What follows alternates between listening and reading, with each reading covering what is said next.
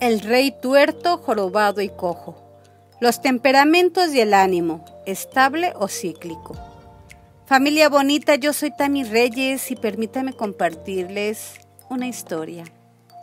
Había un rey que era tuerto, jorobado y cojo, pero como todos los reyes deseaba pasar a la inmortalidad a través de una pintura.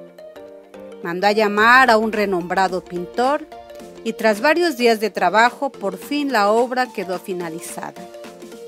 Al descubrir el cuadro al rey, este montó en cólera, pues le había hecho, según él, un cuadro ofensivo, donde se mostraba con un ojo tuerto, una joroba y una pata de palo, y lo condenó a morir decapitado. Se convocó entonces a un segundo pintor, quien también corrió el mismo fin, ahora acusado de burlarse del rey, pues lo había pintado sin su ojo tuerto, su joroba y su pata de palo. Al convocar a un tercer pintor, este temeroso de su destino pidió unos días para reflexionar la situación.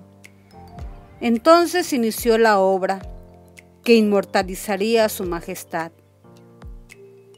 Cuando le mostró el cuadro al rey, éste esbozó una enorme sonrisa de satisfacción, pues estaba plasmado sobre un brioso caballo, luciendo su perfil izquierdo de tal modo que el ojo parchado y la pata de palo que estaban del lado derecho quedaban no visibles. Además, su enorme joroba se ocultaba bajo su capa que flameaba por los aires tras el galope del animal. El ánimo es la disposición emocional con la que habitualmente se asumen las relaciones con los demás. Y esta puede ser estable o cíclica. El temperamento flemático y el temperamento sanguíneo, su humor es estable. Permanece igual la mayoría de tiempo con pocas sorpresas para quienes les rodean. Sin embargo, el temperamento colérico y el temperamento melancólico, su ánimo es cíclico. Sufren altibajos de ira, euforia, depresión, siempre despiertan expectación en los otros, quienes les tienen que tratar con pinzas porque nunca se sabe cómo reaccionarán. En esta ocasión nos detendremos en la emoción de la ira la ira, como todas las emociones, no tiene connotación moral. En principio, todas las emociones son buenas si se mantienen sometidas por una recta razón y una firme voluntad. Y todas las emociones son malas si fluyen sin dirección ni medida. La ira nos ayuda a proceder ante el mal preparándonos a la lucha. Sentir ira o enojarse es inevitable y no pertenece a nuestra voluntad, todos la experimentamos. Sin embargo, la intensidad es hasta cierto punto determinado por el temperamento. La mansedumbre es la virtud que nos permite a través de la docilidad, suavidad o benignidad en el trato, expresar la ira apropiadamente y moderar sus efectos desordenados, sobrellevando las contrariedades con igualdad de ánimo. La mansedumbre no es no enojarse, pues la ira es una emoción propia del apetito irascible que nos permite alcanzar el bien arduo y difícil y luchar contra el mal que se interpone. Todos nos indignamos con razón contra lo que consideramos malo. Pero esta percepción de la maldad puede provenir de nuestra soberbia, como es el caso del rey tuerto, jorobado y cojo, o de un verdadero celo del bien, por lo que debe de ir acompañado también de la virtud de la prudencia.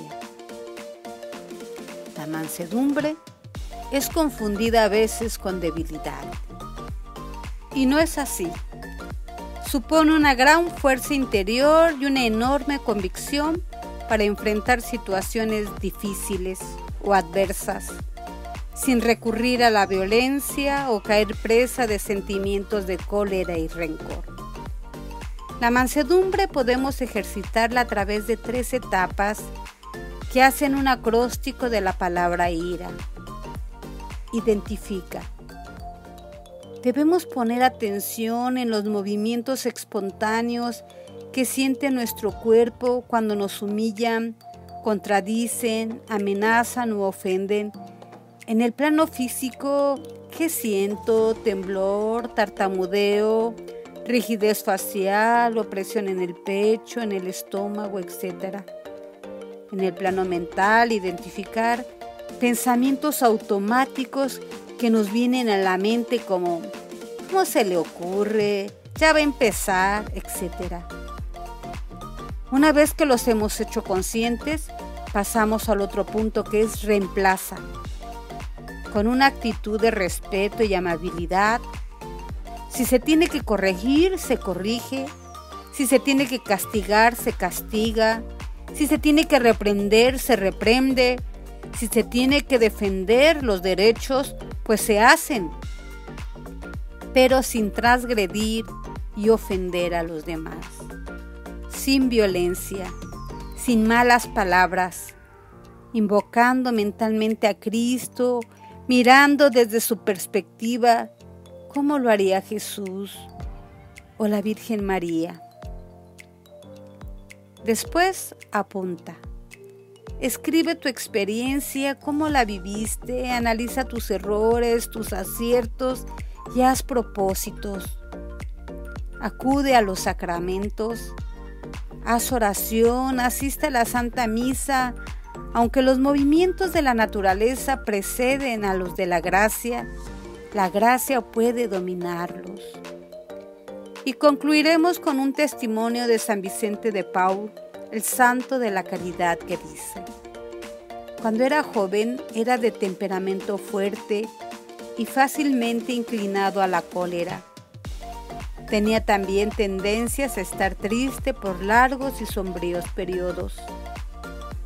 Me volví a Dios pidiéndole insistentemente cambiara mi actitud seca y contenciosa y me diera un espíritu manso y por la gracia de nuestro Señor y con un poco de cuidado que puse en retener los movimientos de la naturaleza, he cambiado algo mi sombrío temperamento. Hasta aquí familia linda, yo soy Tami Reyes y este es tu espacio Familia Escuela de Virtudes. Hasta la próxima.